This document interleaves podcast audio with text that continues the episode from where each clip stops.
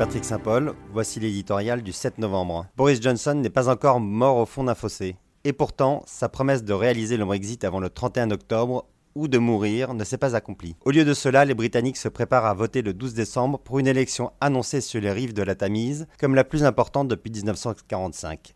Un scrutin en forme de référendum bis sur la sortie de l'Union européenne, de nature à redéfinir les contours du Royaume-Uni.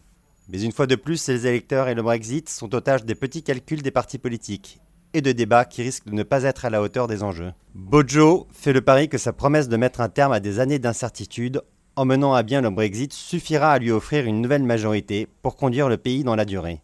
Après tout, il a déjà déjoué les pronostics en arrachant un deal à Bruxelles et un accord de principe aux communes. Face à lui se dessine le risque d'une alliance entre Remainers ou la possibilité d'un nouveau référendum proposé par le travailliste Jeremy Corbyn. Une victoire du Labour pourrait entraîner une plus grande intervention de l'État dans l'économie et bouleverser la relation historique avec les États-Unis. Les enjeux de ce scrutin sont considérables. Il pourrait déterminer la relation à long terme du Royaume-Uni avec l'UE, d'un point de vue économique, politique et sécuritaire, et celle de l'union entre l'Angleterre, l'Écosse, le Pays de Galles et l'Irlande du Nord. Johnson a donné le ton mercredi. Lors du coup d'envoi de sa campagne du Let's Get Brexit Done, il a comparé son rival Corbyn, qui promet de taxer les ultra-riches à Staline, et mis en garde contre un horror show avec deux nouveaux référendums s'il était élu, l'un sur le Brexit, l'autre sur l'Écosse.